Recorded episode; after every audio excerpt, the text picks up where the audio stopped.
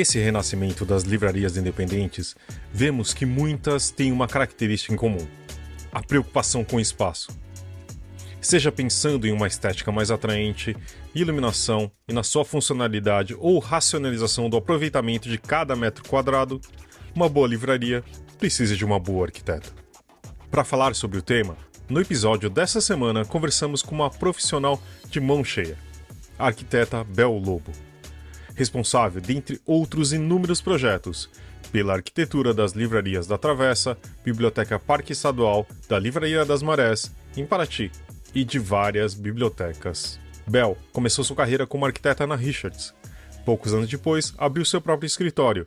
Projetou centenas de lojas e restaurantes. Tomou gosto pela coisa e se tornou uma referência nacional em projetos para o varejo. Além disso, em 2011 estreou como apresentadora do programa Decora, do canal GNT, onde ficou por sete temporadas. Atualmente, além de estar na frente da Bebo, seu escritório de arquitetura apresenta o programa Quem Mandou Me Convidar, onde desenvolve projetos comunitários a muitas mãos. Este tema e ainda outros, como, por exemplo, o que faz uma boa livraria, fazem parte da conversa que você confere a seguir. Esse podcast é um oferecimento da MVB Brasil, empresa que traz soluções em tecnologia para o mercado do livro. Além da MetaBooks, reconhecida plataforma de metadados, a MVB oferece para o mercado brasileiro o único serviço de EDI, exclusivo para o negócio do livro. Com a PubNet, o seu processo de pedidos ganha mais eficiência. E já ouviu falar em POD? Impressão sob demanda. Nossos parceiros da Unlivro são referência dessa tecnologia no Brasil, que permite vender primeiro e imprimir depois, reduzindo custos com estoque, armazenamento e distribuição. Com o POD da Unlivro, você disponibiliza 100% do seu catálogo sem perder nenhuma venda. Esse é o episódio número 231 do podcast do Publish News, do dia 22 de agosto de 2022, gravado no dia 17. Eu sou o Fábio Rara e esse episódio conta com a participação de Thales de Menezes e Talita Facchini, e a edição de Fábio Errara. E não se esqueça de assinar a nossa newsletter, nos seguir nas redes sociais, Instagram, LinkedIn, YouTube, Facebook e Twitter. Todos os dias com novos conteúdos para você. E agora, Bel Lobo.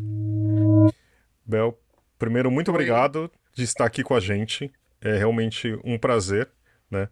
A gente foi uma, digamos, uma coincidência feliz, porque eu e a Thalita, a gente estava comentando que adora seu trabalho na TV, a gente tem que ser um pouquinho chat aqui, mas também adora seu trabalho que a gente vê, né, que a gente está aqui no mundo dos livros que você fez com a Travessa, com a Marés e outros lugares, inclusive, que até vendo assim eu não sabia.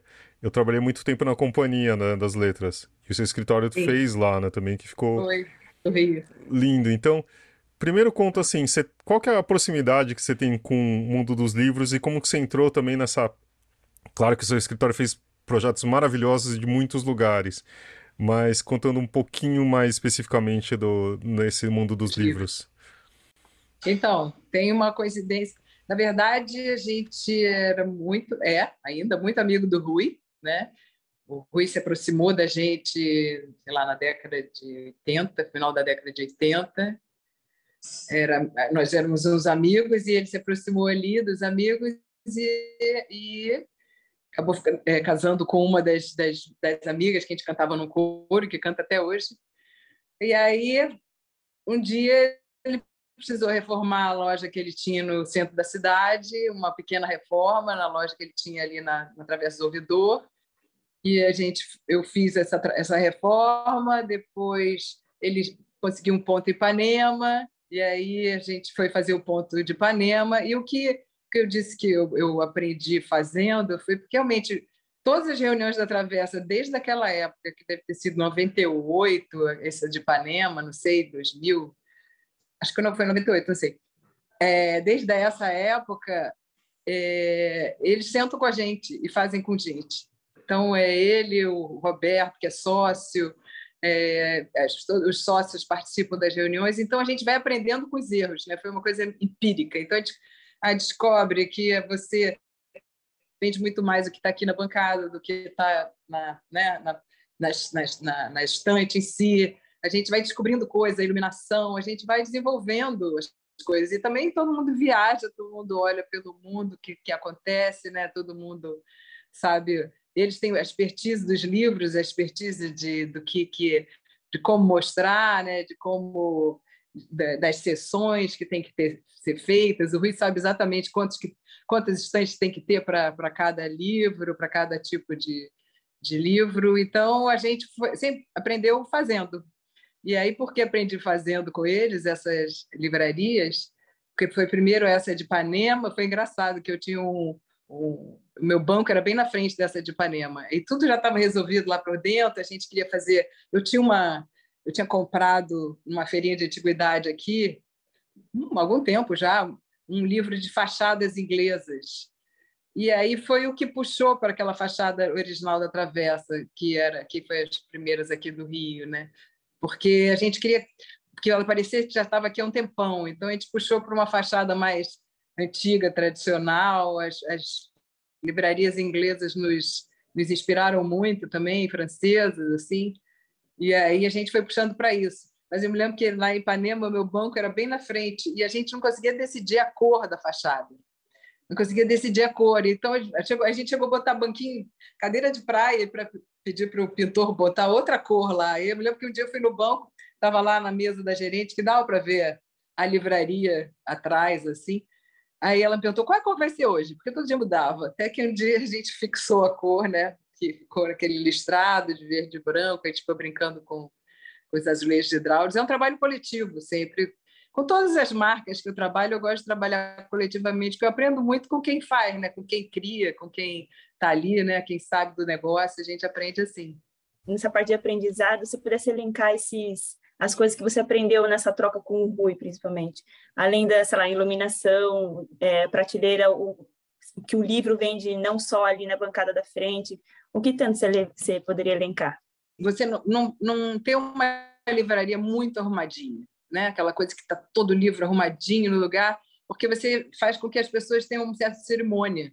Né? A livraria tem uma baguncinha ali, uma baguncinha que não é assim, ah, nós planejamos a baguncinha, a gente puxa assim para ficar com cara de bagunçado. Não, é, é, é, verdade, é uma, é uma coisa de quem é muito mexido, né? de quem se, se dá o direito das pessoas de mexerem, que não vai ficar desarrumado. Aquele desarrumado faz parte do, do, do movimento da livraria. Né? Então, sempre assim, ah, a gente logo botou umas poltroninhas pequenininhas que eram, na verdade, de uma loja de uma amiga de, deles, assim, que tinha fechado, e a gente comprou aquelas poltroninhas pequenininhas que tinha fechado a loja e descobriram que eram ótimas poltronas para para ler. As pessoas hoje em dia, a, a, livraria vende aquelas poltroninhas, porque é uma, é uma poltroninha que se encaixa nela. Então, para buscar coisas em feira de antiguidade, que é uma coisa que a gente sempre fez, até para rixas e tudo. E aí, o Rui foi um dos que começou aí com a gente em feira de antiguidade também comprar coisas. E aí, botar aquilo, é botar a alma, né? Ele vai botando a alma ali, vai criando uma ambiência que é uma ambiência que não é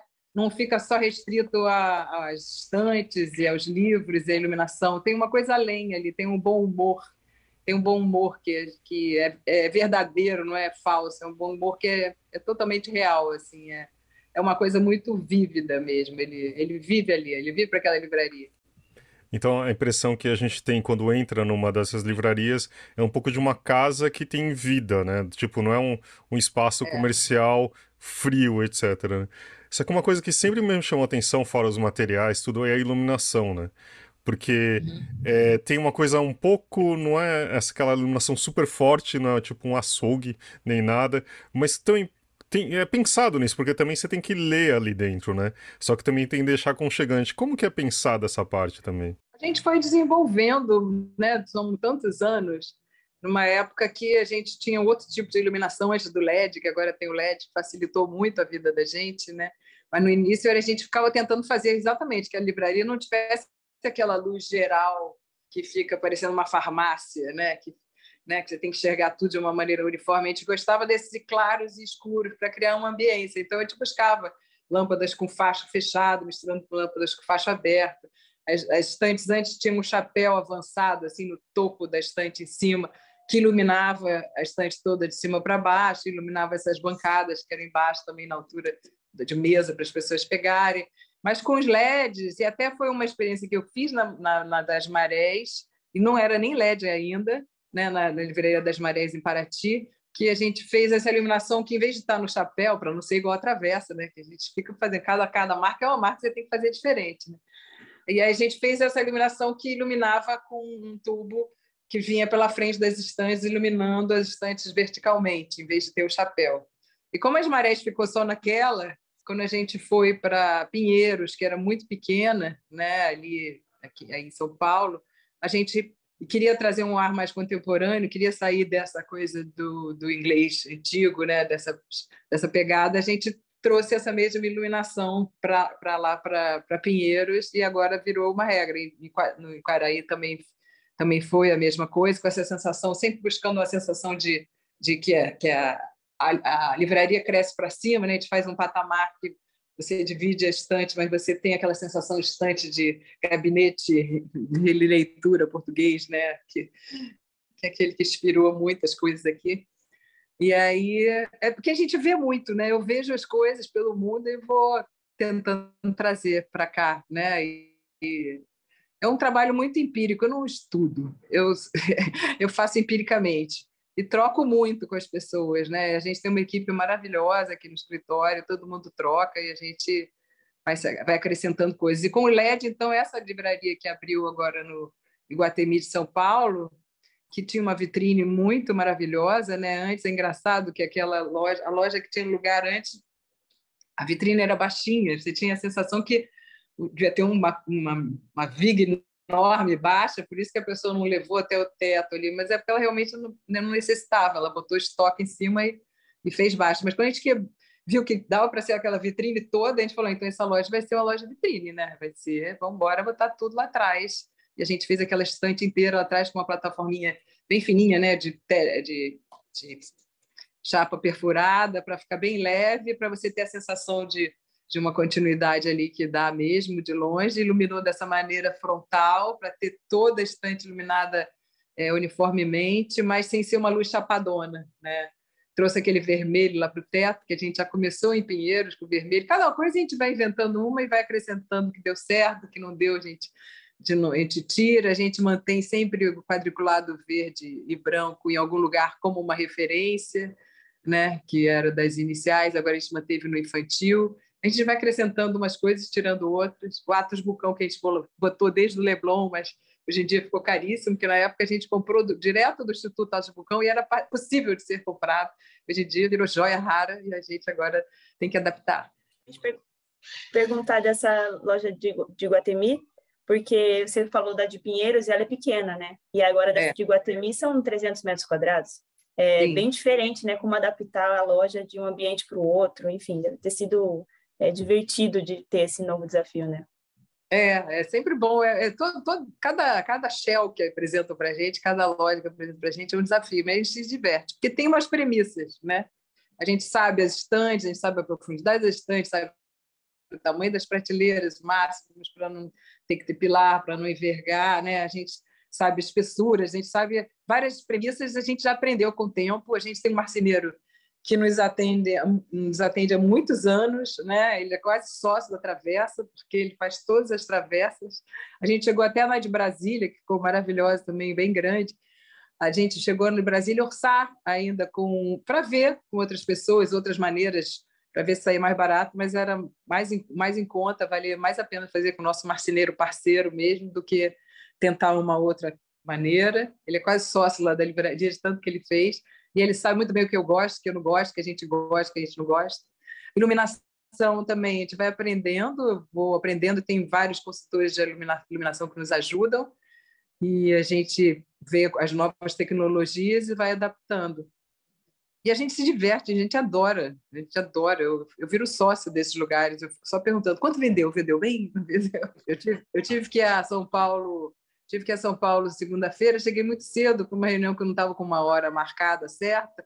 A reunião só era no fim da tarde. Eu falei, o que eu vou fazer? Aí eu fui para a livraria. Eu fui, pra, fui lá, eu falei, já deve estar aberto. Aí fui para a livraria. Bel, me diz uma coisa: tem algumas regras, eh, digamos assim, coisas que são é, conceitos universais e definitivos sobre livraria, assim, que não dá para ir contra, sabe? Assim, tem alguma coisa nesse sentido? Ou você pode inovar em tudo? Sei lá, ah, se diz que os caixas devem ficar sempre de um jeito assim, o assado.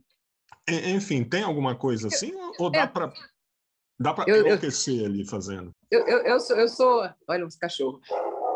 Eu sou meio contra máximas, assim, sabe? Porque tudo está tão, tudo tá tanto em movimento que a gente pode se mexer, né? Mas até hoje, você falou dos caixas. Os caixas é bom que esteja olhando a porta também, né? Um lugar fácil de acesso e que olhe a porta, porque é alguém que está ali sempre vendo o todo, né? Olhando a toda a livraria, né? Vendo o que está precisando ser atendido, né? Mas não tem assim. A gente bota sempre num lugar estratégico que que, que, seja bom que não acumule fila atrapalhando as pessoas a verem os livros, né? É, a gente é, o que, que, é que tem, pode ter de máximo? Sempre a luz que tem que ser boa e aconchegante. Os livros de frente vendem, né? São vitrines internas. Olha o cachorro, está atrapalhando, né, Fábio? Tudo bem. A gente sabe que todo mundo tá. Não tem problema. Temos um cachorro aqui do vizinho que, quando passa alguém na frente. Aqui, nosso escritório é numa casa, aqui no Correio Velho. Não, livros de frente vendem muito, livros em bancada vendem muito, livros em mesa vendem muito, né? Porque é aquele livro que a pessoa não foi lá, é o livro que encontra a pessoa, né? Não é o livro que a pessoa foi procurar. Os que estão na estante normalmente são os livros que as pessoas foram procurar. Né? Os que estão ali são os que estão se apresentando para eles, é uma vitrine extra. Né? Então, quanto mais mesa, quanto mais bancada, mais você propõe, né? Claro que bons livreiros é a melhor coisa que pode ter, né? Bons livreiros que saibam indicar bons livros é, é a melhor coisa que tem. E aqui uma coisa que atravessa tem muito bons livreiros. Bel, é, você fez bibliotecas também no seu escritório. Dá para perceber qual, qual que é uma diferença básica para o arquiteto nessas duas questões? São livros, mas claro que são públicos diferentes, são formas diferentes de lidar com, com o objeto, né? Como que funciona? É, duas, das duas maneiras você tem que é, estimular a leitura, né? Você tem que propor leitura. Na, na, só que na livraria você tem que vender, né? Você tem uma coisa mais de venda e o outro você cria mais espaço e possibilidades de, desse estímulo, né? Da leitura, de, de você poder fazer alguma atividade, você ter maneiras diferentes. Quando a gente fez aqui a biblioteca estadual do Rio de Janeiro, a biblioteca Parque, eu me lembro que saiu uma uma, uma crítica depois do Leonídio falando que eu tinha inventado maneiras de sentar. É exatamente, eu acho que a gente fez mil maneiras de sentar. Então, tem mesas formais para quatro pessoas, para grupos, mesas individuais, tinha lugares mais relaxados para sentar, né? tinha mesas redondas para as pessoas estudarem. Né? Então, tinha lugares de puffs, tinham milhões de maneiras diferentes das pessoas sentarem para lerem, para ouvirem, escutarem, assistirem. Né? Tem algumas mídias, né? tem outras mídias além do livro, né? nessas bibliotecas, parque, normalmente. A gente fez também a de, de Fortaleza, né? a gente fez a biblioteca lá, a BES, de Fortaleza, que foi porque viram aqui do Rio e chamaram a gente para fazer o interior da BES também. E tem vários setores, né? obras raras, né? tem vários setores que você vai aprendendo e vai organizando ali aqueles fluxos, como é que seria o melhor fluxo para as pessoas serem estimuladas e virarem. Virar. Eu me lembro que quando me chamaram para fazer a Biblioteca Parque aqui do Rio, era porque eu já tinha feito muitas travessas, aí me chamaram por isso, e aí é, falaram: a gente quer.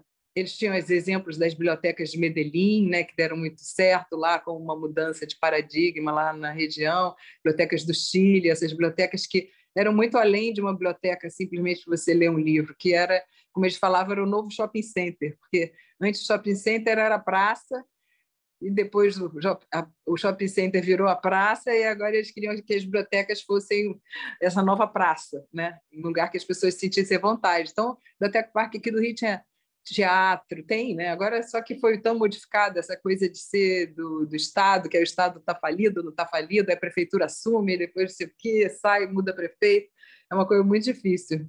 Na época que foi feita até no Rio, tentaram proteger desses governos, fazendo uma, criando uma OS, mas nem isso foi suficiente, assim, né? Quando muda o governo, tem, tem sempre uns problemas, mas o bom é que tudo que deu certo na época foi tão lindo e foi foi tão visitada, foi era uma coisa totalmente democrática mesmo. Me lembro que quando a biblioteca abria ali no Presidente Vargas aqui no Rio, quando a biblioteca abria já tinha moradores de rua também para entrar e todos entravam, todos eram bem-vindos. Só assim a, a, a, a, que foi superintendente de leitura foi a primeira diretora, então ela tinha tudo na cabeça, ela que trouxe os paradigmas mais modernos assim para a gente colocar na biblioteca Parque, que é Vera Saboia. Ela trouxe, ela visitou, ela pesquisou mundialmente, abriu várias coisas que estavam como como leis anteriores foram mudadas assim. E a gente fez essa biblioteca parque e era muito democrática mesmo. Eu me lembro que esses moradores de rua entravam, alguns a gente pegava dormindo nos puffs, e eu me lembro que a Verinha eu cheguei a vê-la fazendo assim, ela dava uma cutucadinha assim nele falava assim: "Olha, aqui é lugar para acordar, não é para dormir não, vai pegar alguma coisa para ler". Aí eles iam pegar alguma coisa para ler, assim, é, muito, muito interessante. Aí fizemos a de, de, de Ceará, que é a BES, que está um sucesso também, eles estão fazendo uma programação muito rica, muito bem utilizando. É tão bom que a gente vê eles utilizando bem o espaço, né? Que a coisa fica muito dinâmica, muito viva, né? Muito maravilhoso. É, porque também a, as bibliotecas, como você falou, elas mudaram o conceito, né? Não são lugares de livros exatamente, né? Esse lugar de encontros. Eu fui uma em Seattle que era bem isso, né? Tipo, tinha uma mesma coisa, o guardinha, ele falava assim, ó, oh, não, aqui não é para dormir. Você pode ficar lendo ali à vontade, ficar na internet e assim, só não dormir. Mas o que me surpreendeu foi esses lugares, né? Tipo, é, eu não, não tinha uma coisa sisuda que a gente, talvez eu tenha criado, crescido com isso, né? Então eu falei assim, ah, não, tudo bem, né? Tipo, é uma coisa nova. Mas o que eu queria te perguntar era um pouco isso de lugares que você passou, livrarias ou alguns outras que, que também fora do país que são referência para você também nessas mudanças, né? Porque, que nem você falou, é muito interessante ver as primeiras travessa e as de hoje. Elas são parec... elas têm uma mesma identidade, mas são diferentes, né? Então, é. como que são as suas referências de outros lugares também? A gente sempre andou muito, né? Então, pelos pelos países assim, foi entrando muitas livrarias. E eram livrarias assim, não que a gente falava, ah, a, a travessa, a primeira travessa aqui de Ipanema, a primeira não, a segunda de Ipanema, foi uma viagem, foi a partir de uma viagem que eu fiz com o Bob, o Rui, da, dono da travessa, e a Ana, a mulher dele. Nós fizemos uma viagem para a Itália, já tinha a travessa pequena em, da, da Visconde Pirajá aqui em Ipanema, e aí a gente foi em Florença numa, numa livraria que tinha um restaurante dentro. Tinha um restaurante dentro, era uma livraria grande, estava aberta até tarde, era 10 horas da noite, aquela livraria lá no meio de Florença. O Rui falou assim: Cara, quando eu voltar para o Rio, eu quero fazer isso.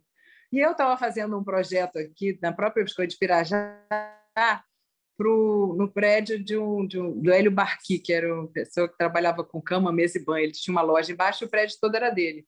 Só que aí eu falei, e eu, eu me lembrava que estava fechado o, o, não me lembrava se estava fechado. Eu falei, o único lugar que, que daria para fazer uma livraria assim com restaurante seria naquele prédio do Hélio Barqui. Falei na viagem.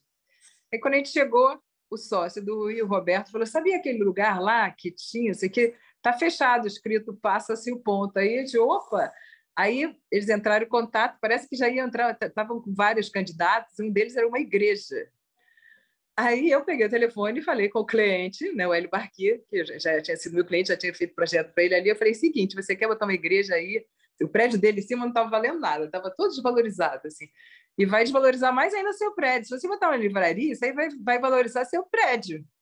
Aí ele concordou, botamos a livraria ali. Eu fazia um restaurante que chamava chama Bazar, já tinha feito o Bazar, e aí eu falei, eu acho que o bazar podia juntar. Juntei o bazar e a travessa, e eles fizeram o bazar dentro da travessa, que foi um sucesso. Era uma, ele é um restaurante que atende desde café da manhã até de noite. Qualquer um que, você, que entre lá come o que quiser, né? Você pode comer o que quiser na hora que quiser. Então a gente fez essa, essa conjunção ali que foi uma coisa de um aprendizado que a gente teve em viagem, né? E deu muito certo, e depois a gente repetiu em outras unidades, botar sempre um restaurante dentro da travessa, não só um café simples, mas um restaurante mesmo. É, que mais? Outras bibliotecas, bibliotecas pelo mundo também, assim. Eu me lembro que a gente foi uma no Japão, do Sou, do maravilhosa. Peguei um trem com meu filho, um ônibus, um trem, outro trem, um ônibus, fomos lá numa universidade, tinha aquela biblioteca linda que eu tinha visto nos livros, é assim, mas era era uma biblioteca mais esteticamente linda do que assim tão diversa como gente tem falado agora, que são essas que a gente faz agora com milhões de maneiras de interagir de, com outras mídias além do livro, né? Mas era linda que até a gente toda vez que para Brasília a gente fez estante até em cima por uma, por uma questão estética, assim mas os livros vão até uma, uma altura. E aí sempre quando falam, mas e os livros? Eu falei, não, lembra a biblioteca do Fosou Fujimoto lá no Japão? É assim. A gente tem que convencer os outros sócios de que tá bom assim mesmo. Eu queria. Você uma coisa que a gente viu assim, os livros têm que estar na altura, desculpa, o livro tem que estar na altura de você pegar, né, de você usar. Não, o livro não é enfeite. Né? O livro não pode ser enfeite. Teve uma época que eu vi que tinha livrarias que botavam o livro degradê na estante. Não pode, o livro não é enfeite. O livro é para ser usado, né? manuseado. Né? Então, ele tem que estar numa altura fácil para isso. Você tinha comentado que você meio que se torna sócia do, do, do negócio, né, da, do projeto. Eu sou, você, mas eu sou né? mesmo. Quer saber quanto vendeu, como é que está indo, se está é. indo bem, se não está indo. Eu queria saber, no, no, geral, a sua relação até com os próprios livros. Isso, você acha que depois de começar a fazer livrarias, bibliotecas, até editora, é, você se tornou mais leitora ou de alguma maneira isso te influenciou? Eu acho que mais não. Acho que mais não, mas que eu tenho muito livro, eu tenho. Eu tenho muito livro, já estou pensando até fazer doar para uma biblioteca comunitária. Eu faço bibliotecas comunitárias. Ah, eu fiz no programa, você estava falando de programa, né? Eu fiz no programa Quem Mandou Me Convidar, um programa que eu inventei, e consegui um patrocínio. Fiz a biblioteca de Paraty, lá do Sembra, lá da escola mais antiga lá de Paraty. E a bibliotequinha abriu agora, pra, e a gente abriu para a rua, né? a gente abriu para a cidade a biblioteca. E, e aí, com isso, eu comecei. Agora estou fazendo uma biblioteca no Morro da Babilônia, aqui no Rio. O Hélio de la Penha, aquele ator, ele tinha um, ele tinha um acervo de livros que doaram. Eu até estou pensando em doar os meus também doaram para eles. Ele contratou uma equipe especializada em estímulo à leitura, né, de, e a gente fez um projeto grátis. Né? Eu, tenho, eu tenho um lado do meu da minha vida que é, a gente chama que é a Belo, que é o Belo Bom, que a gente faz projetos que a gente paga para fazer. Então, esse é um, um Belo Bom que a gente está fazendo agora, que é uma outra biblioteca do Morro da Babilônia, que agora está, parece que a Light vai bancar o, lá com ele, ela põe a construção da biblioteca. Então, uma coisa puxa a outra, que puxa a outra, puxa a outra. Você vai virando especialista, né? Aproveitando na sua especialidade, Bel, é, sem cometer nenhuma indiscrição ou não, mas você tem algumas de seus colegas arquitetos que você gosta no Brasil, que são, são que você admira também? Ai, são tantos. Mas que façam livraria, não, né? Ou que qualquer um? Não, assim, não, mas tipo, algumas livrarias que te chamam a atenção hoje em dia. Porque acho que uma outra coisa interessante é que tem um renascimento da livraria de rua, né? E claro que a Travessa está inserida nisso, mas também você vê várias é hoje é, abrindo. E também tem uma, sempre tem uma preocupação com a arquitetura, né? Nunca só é uma casa com prateleira, sabe? Tem um ah. arquiteto, tem uma presença. Tem algumas que te chamam a atenção, que, que são recentes? Olha, eu não vi ainda ao vivo, mas a BH Fauna parece muito interessante, né? É, eu... Ah, tem aqui do Rio a Janela, que é pequenininha, mas é uma, um charme, porque ela se abre para a rua assim, de uma maneira muito generosa, né? Deixa eu ver, o que mais? Eu adorava aquela, eu adorava a vila do Isaiah Weifeld. Adorava aquela versão ali da Lorena, aquilo era lindo, né? Aquelas portas que eram estantes que é, abriam. Estantes abrindo, assim, enormes. É, né? estantes abrindo, né? Uhum. Lindo, eu adorava aquilo. Eu acho que eu estou com um pouco de Alzheimer, estou lembrando. Não, são bons exemplos, tá ótimo. Bel, me diz uma coisa, tá. e o que, o, o que, o que você acha de, disso que a gente vê em algumas cidades do mundo, assim, é essa, assim, você montar uma livraria num prédio antigo que tinha uma, uma, um, uma, uma, destinação, né, uma ocupação completamente diferente, né? Igreja que a gente tem aqui na, ah, tem na, tem na Argentina.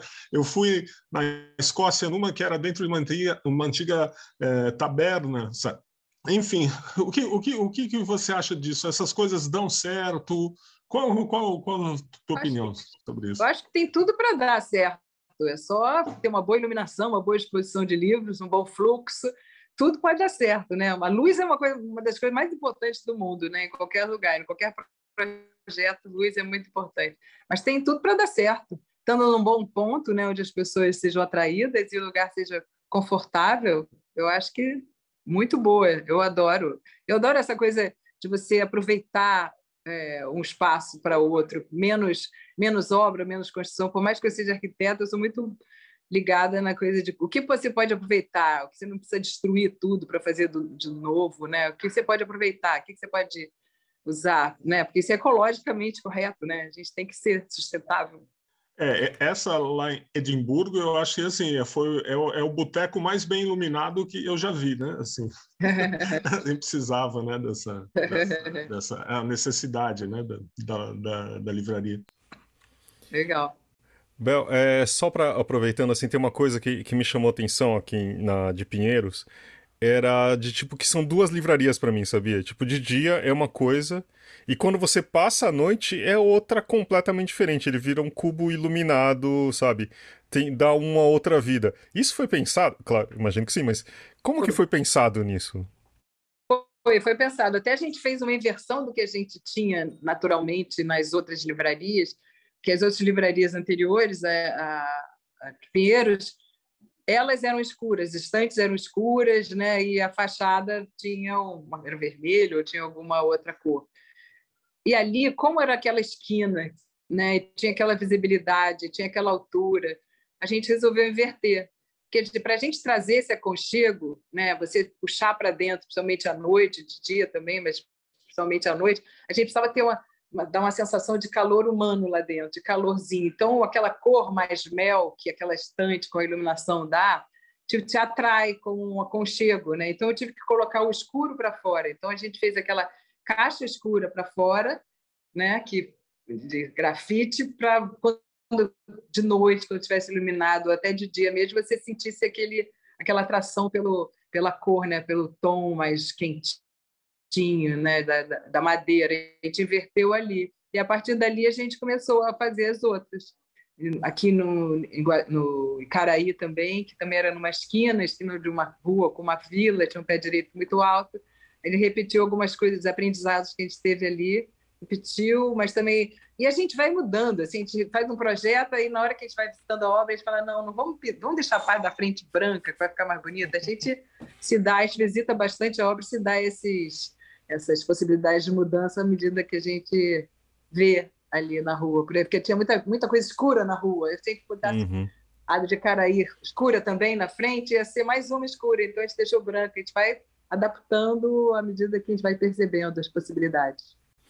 E quando eu era jovem, eu trabalhei muito tempo em shopping. Né? Era um trabalho é. normal, tipo ganhar um troco e tal. Só que é. uma das coisas que a gente ouvia era que as pessoas não podiam saber que hora era lá fora.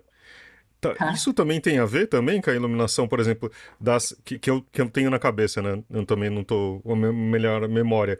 Mas aqui é a, as que ficam dentro do shopping tem uma iluminação mais controlada, um pouco mais assim, também para dar uma sensação ou não? Isso é indiferente? Hoje em dia acho que isso caiu, porque até os shoppings estão botando muitas, muita iluminação natural nessa área mesmo do Guatemi. Se você lembra, tem um domos, né? Você tem uma.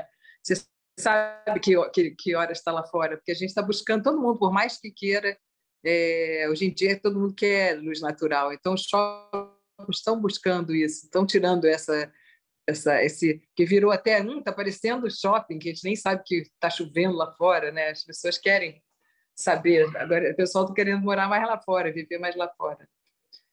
São shoppings mais agradáveis. E assim, mas é, hoje é engraçado que a gente fez um projeto aqui no Rio, tem um rapaz, que é o Flávio Berman, que ele se especializou em iluminação, e uma das coisas que ele fez, o projeto, ele tem um subsolo, grande parte desse projeto é um grande subsolo aqui no, no Leblon, e ele mimetiza a luz, a, a luz está totalmente é, integrada com a luz lá fora, a luz de dentro acompanha a luz de fora, ele fez um, uma, uma programação na iluminação que a que ele imita a luz que está fora. Se está quatro horas da tarde, que está lá fora, vai estar tá a luz aqui dentro. É o contrário hoje em dia. As pessoas buscam, porque as pessoas querem estar do lado de fora. É, depois de tanto tempo em casa também, eu acho que essa ideia também é? acho que é mais agradável, né? É. Acho que, Bel, para terminar a nossa conversa aqui, antes de ir para as nossas indicações, é, você, imaginando assim, que você seja, já que quase uma livreira, como você falou, né? Uma sócia ali. Para quem, dessas livrarias pequenas, assim, você tem alguma sugestão para começar, tipo, no ponto, tem que contratar um arquiteto? O que, que você acha que tem, é, que, que faz uma boa livraria, do seu ponto de vista? Pensando nas pequenas, assim, né? O ponto é importantíssimo, mas se você for muito.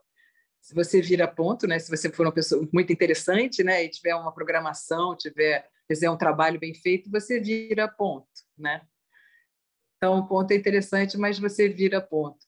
É tudo. É, você tendo um, um, arquiteto que saiba que não vai desperdiçar espaço, que se é pequeno, você tem que aproveitar todos os espaços, né, para você ter mais livro. Quanto mais livro, mais você tem capacidade de vender.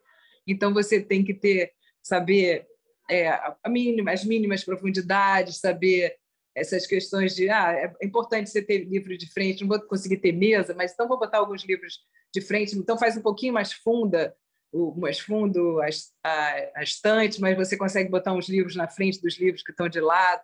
Tem mil maneiras de você fazer para você propor né, os livros, né, aproveitando os espaços. Eu acho que é importante um arquiteto e um arquiteto que tenha feito, é claro, né, que você ou, ou, que não tenha feito, mas que estude direitinho, aprenda, né, olhando os outros assim, porque é, é, eu digo que a prática abre a percepção, né? A gente, quanto mais a gente faz, mais a gente faz com o pé nas costas, né?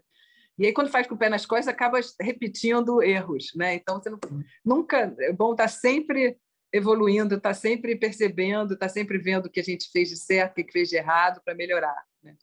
Mas eu acho que é bom o arquiteto sempre, é bom estar sempre junto do dono, e o dono tem que saber, a pessoa, o livreiro, tem que saber tem que estar tá lá colaborando, né?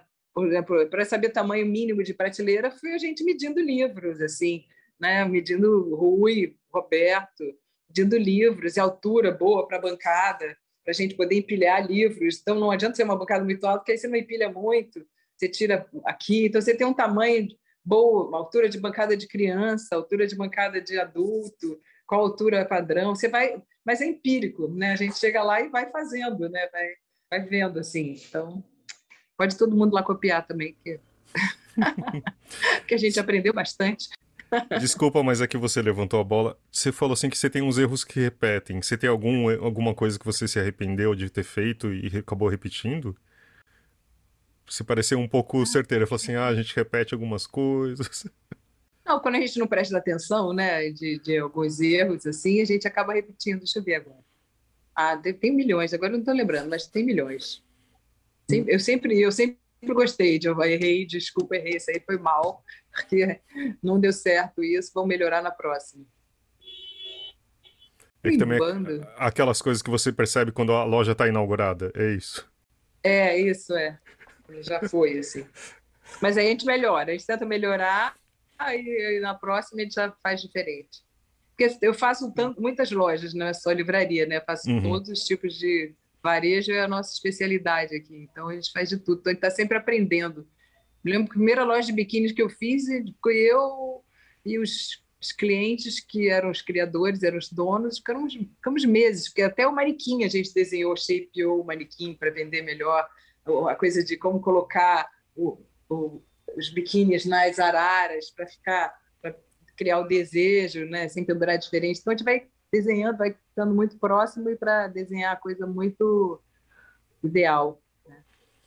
E só aproveitando agora o seu expertise já no varejo, né? Se falando.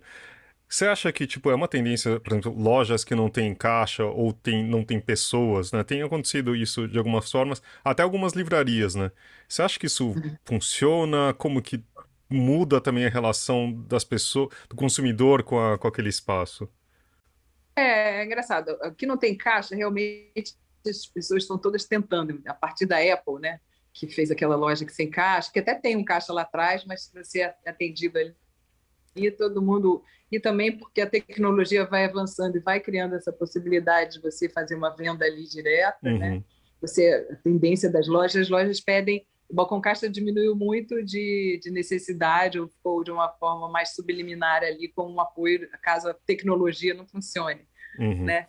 Mas é, eu acho que assim, e também tem sempre uma, uma TV para você fazer uma compra numa prateleira infinita que eles chamam, né? Assim, uhum. quando você não tem todo todo o portfólio ali, você tem alguma coisa numa TV touchscreen que você tem mais opções ali, pode fazer a compra ali mesmo, essas coisas da tecnologia que vai aumentando, mas você vai para a rua, você vai para a rua para ver gente, né?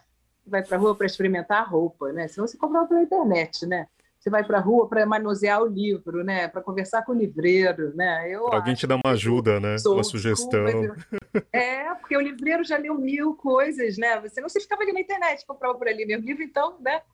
Você, você chega lá, a coisa mais gostosa do mundo é quando você tem um livreiro que você confia, que ele te conhece e ele te, te indica os livros bons, assim, maravilhosos, e você vai lá e, e quando aquele livro te acha, que você fica lá naquela mesa, deu vontade de comprar tudo, te manuseando, né? E, e ver aquelas delícias ali.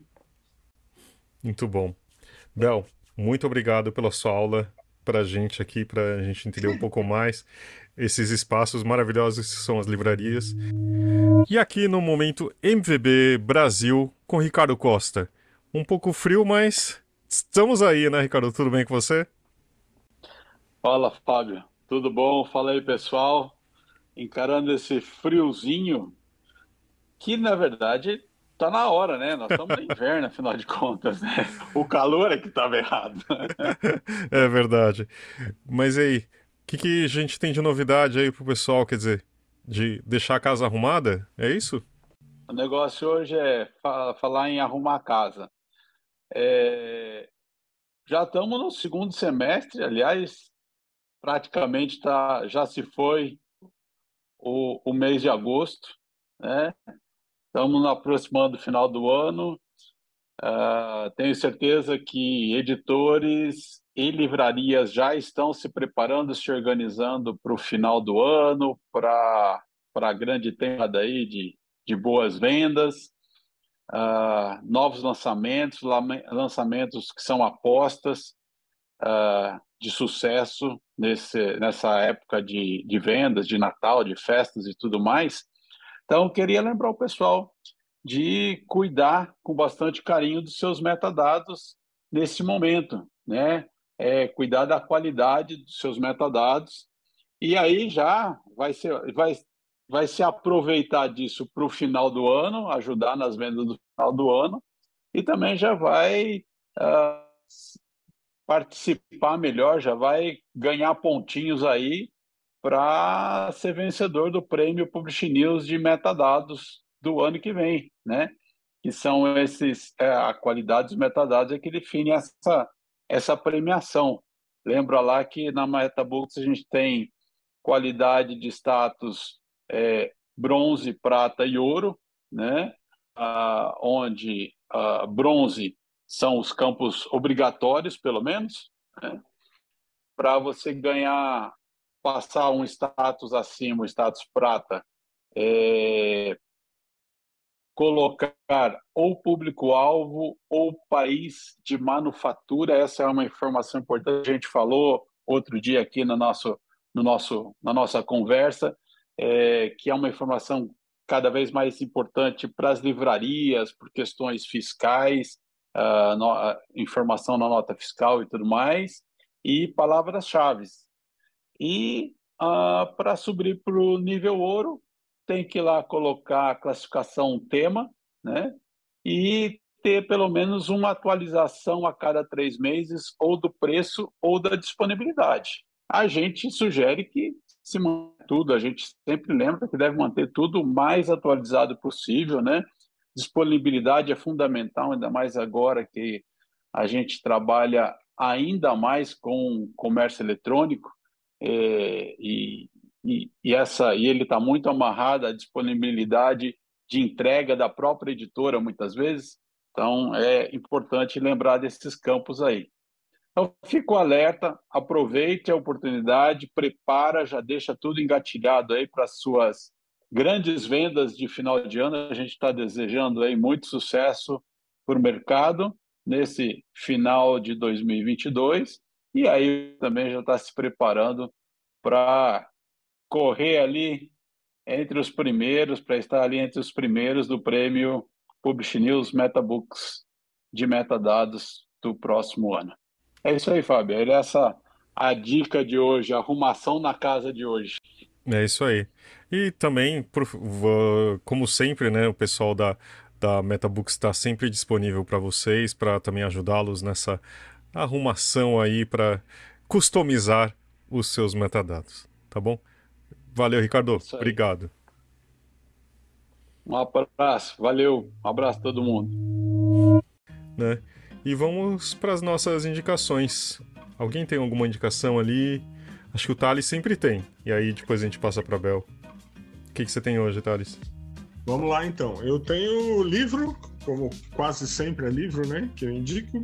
E esse daqui é Companhia das Letras. É o livro da Pilar Del Rio, a viúva do Saramago, né? Olha. Esse, é, esse é um livro, ele se chama A Intuição da Ilha. Ele fala do período em que os dois, que o casal morou na ilha de Lanzarote, é, perto do Marrocos, né? Eles, eles moraram lá algum tempo, alguns anos, e inclusive muitas das obras, eh, principalmente da fase mais eh, da última fase do Saramago, foram escritas lá, né? E eu acho assim, primeiro ela escreve super bem e né, o livro é agradável e é muito bacana a gente ver porque os dois tinham uma relação muito peculiar, muito particular e os dois tinham uma relação tão peculiar também com a literatura, com, com os livros, né? Então é, é impossível desassociar, né? É, uma, uma, uma, uma, coisa, a paixão entre eles e a paixão que eles tinham pelos, pelos livros. Então é, chega a ser emocionante, assim, é um ótimo livro. Que delícia, deu vontade. Já que você falou, Bel, você tem alguma coisa que está fazendo de legal para dividir com nossos ouvintes? Ai, a gente faz tanta coisa legal aqui, mas uma das coisas que a gente está fazendo é reformando uma, uma fazenda escola que a gente fez já há alguns anos em Paraty, chama Fazenda Bananal, a gente está ampliando exatamente para Flip, para estar tá pronto para Flip, para receber mais pessoas. É uma fazenda escola deliciosa.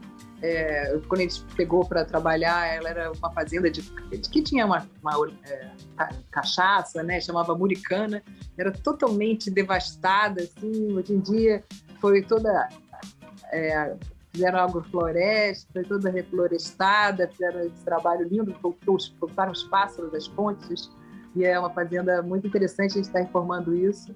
A gente também fez um trabalho lindo no ano passado, está sendo construído aos poucos, na, na, durante a pandemia, a gente fez que é um trabalho grande lá no Pará, que chama, pro, até para o governo do Pará, chama Ter Paz, que a gente fez projetos que também tinha bibliotecas lá, né?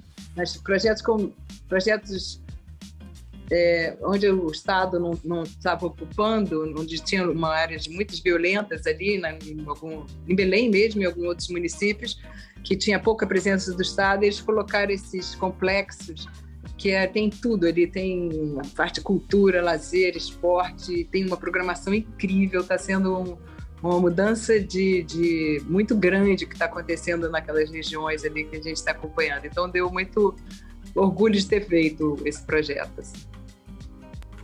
Muito bom. E você, Talita, tem alguma coisa para gente? Hum, eu vou indicar a livraria Cabeceira, que fica aqui perto da minha casa, na, na acho que na rua, na Praça Alfredo Weisflog, número 38, na altura da rua Tito também, aqui na Vila Romana. E é uma livraria que acabou, que lançou, estreou, né, há um, menos de um ano. E ela também tem toda essa arquitetura aconchegante, sabe? Eles fizeram um projeto diferente do da, da Travessa, que é uma livraria bem pequenininha mesmo, mas, enfim, ela também, eu acho que ela acertou nesse propósito do que eu estava falando durante a nossa conversa, de trazer o leitor para dentro e deixar esse ar aconchegante. Então, eu indico a cabeceira, porque acho que vale a visita. Eu queria indicar, eu acho que um livro que eu talvez tenha indicado, mas eu recebi a cópia física, que chama esse daqui, ó. Ah. É do Haruki Murakami, chama Abandonar um Gato.